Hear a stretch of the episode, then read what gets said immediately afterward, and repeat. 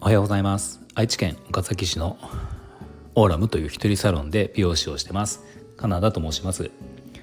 このチャンネルでは一人サロンオーナー様やこれから一人サロンをするかもしれない美容師様のお役に立てそうな情報や美容のこと髪のことなどを毎朝7時に配信しています、えー、今日は老けて見える原因は前髪よりも後頭部なんだよというお話をしようと思います。皆さん老けたくないですよね。もちろん、うん、みんな当たり前だと思うんですが老けて見られたくないですよね。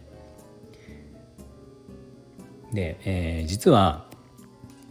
まあ特にショートヘア短めのヘアスタイルなんですけど後頭部ってすごく大事なんですよね、まあ、もちろんそれはみんな分かってると思うんだけど分かってると思うけど前髪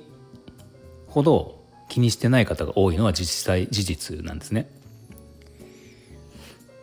まあ、前髪はいつも鏡でねご自分でこう見える場所なので、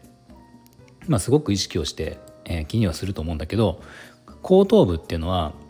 まあ、気にはしつつも自分で見えないじゃないですか。自分で見えないんだけどその後頭部の仕上がりとか、まあ、後頭部がまあどんな風になってるかでここでこう老けて見えるかどうかっていうのは、まあ、ある程度大人の女性になってくると重要になってくるんですね。で、えーまあ、後頭部がこんな風になってると老けて見られてしまい老けて見えますよっていうことが、えーまあ、僕が思うことで2つほどあるので今日この2つを紹介しようと思います。で1つ目がつむじの部分がばっくりと割れているまあ大体ほとんどの方が後頭部というかまあ頭頭頂部のあたりにこうつむじがありますよね渦が。まあ、このつむじが、えー、あることで、まあ、普通にしてるとこう割れやすいっていうかあのつむじ通りに行くとこう上が潰れてしまうんですよね。まあ、これがそのままになってるとあのすごくそこが薄く見えたりするんですよ。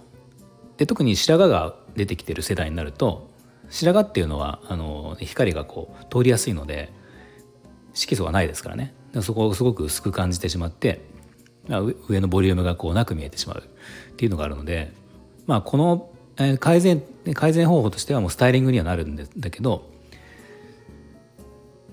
あの、まあ、乾かし方とか、まあ、寝癖がついてる場合はそこをしっかりと、え濡らす根元の方から水をこう水分をしっかりとら、えー、使って濡らすってことはで乾かし直すっていうのが必要になるし、まあ、ヘアスタイルによってはカーラーを巻くとか、まあ、アイロンを巻くとか何か、えー、手を加えてその部分をカバーするっていうのが必要になりますね。まあ、やり方はそのヘアスタイルによっても違うしあの、まあ、髪質とか生え方によっても違うと思うので、まあ、この辺はそれぞれ人それぞれ違って違うことだからあの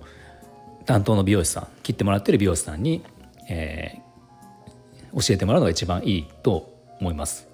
まあ、とにかくこのつむじが割れてない状態を作ることがあのかなり老けて見られない、うん、重要なこと、うん、ここがうまくできてないと結構老けて見られますよっていうことですね。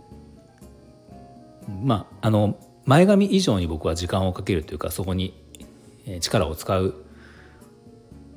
方がいいのかなと思うぐらいそれぐらい重要な場所かなと思います。えでじゃあ次もう一つですね2つ目、えー、後頭部がこんなふうになってると老けて見られてしまいますよっていうことの2つ目なんですけどこれは、えー、メリハリ形にメリハリがないっていうことです。まあ、メリハリっていうのはあのくびれであったりとか、まあ、そういうことになるんですけど、まあ、実はこれはあのまあヘアカットはもちろんなんですが、まあ、僕が見ててお客様を見てて実は一番多いのはそのヘアカットとか、まあ、スタイリング以前の問題にはなってしまうんだけど姿勢がこう悪くなってしまって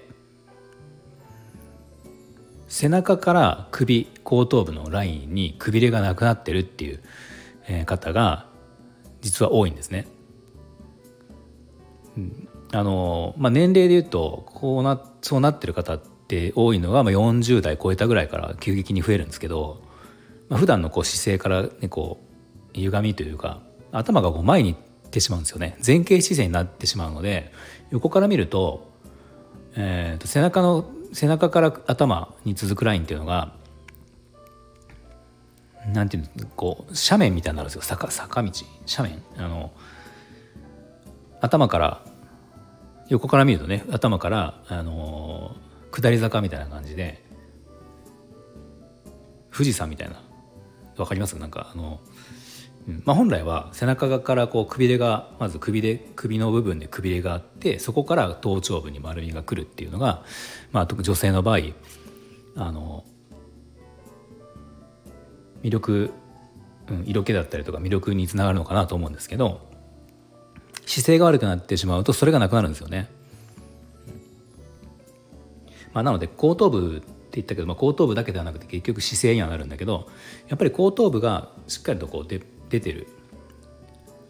ライン、まあ、頭だけ見た状態ではなくて全身を見た時に後頭部がしっかりとこう出てるっていう状態が一番やっぱまあ若ければ若いほどそれはしっかりしてるので普通でいくと。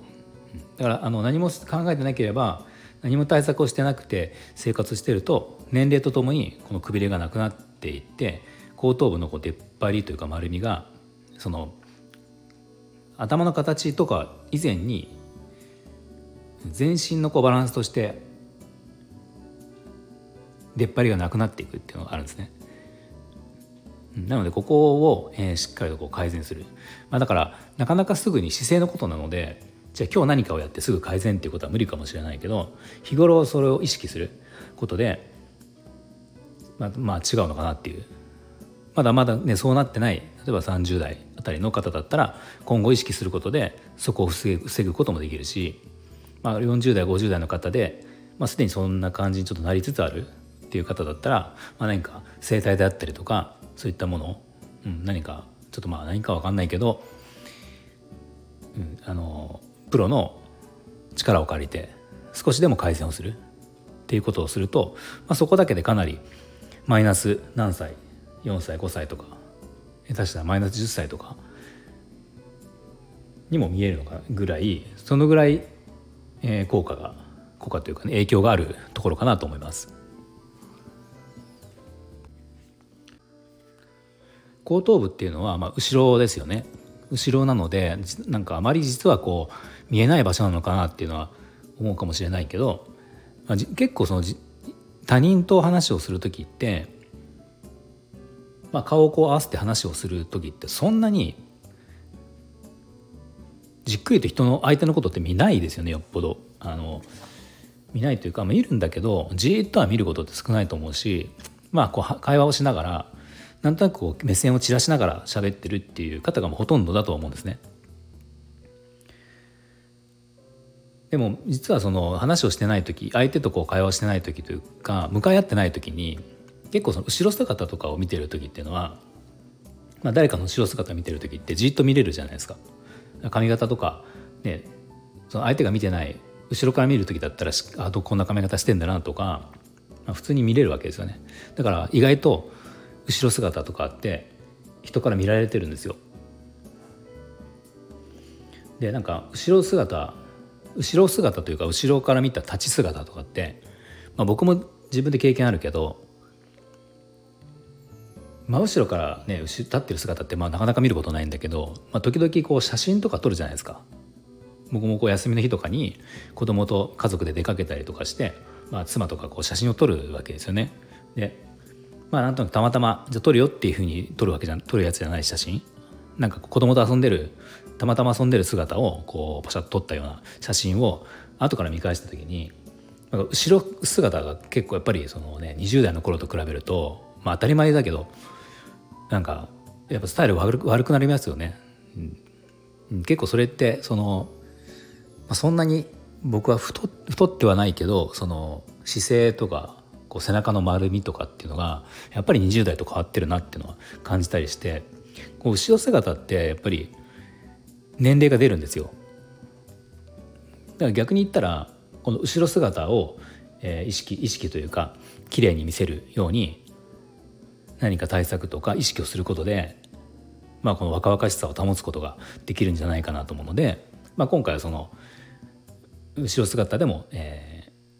まあ、僕の専門分野である髪の毛、うん、髪の毛の部分で、えー、後頭部が大事なんだよっていうお話をしました。気をつけるところは2つですね。つむじが割れないようなスタイリングをする対策をするってことと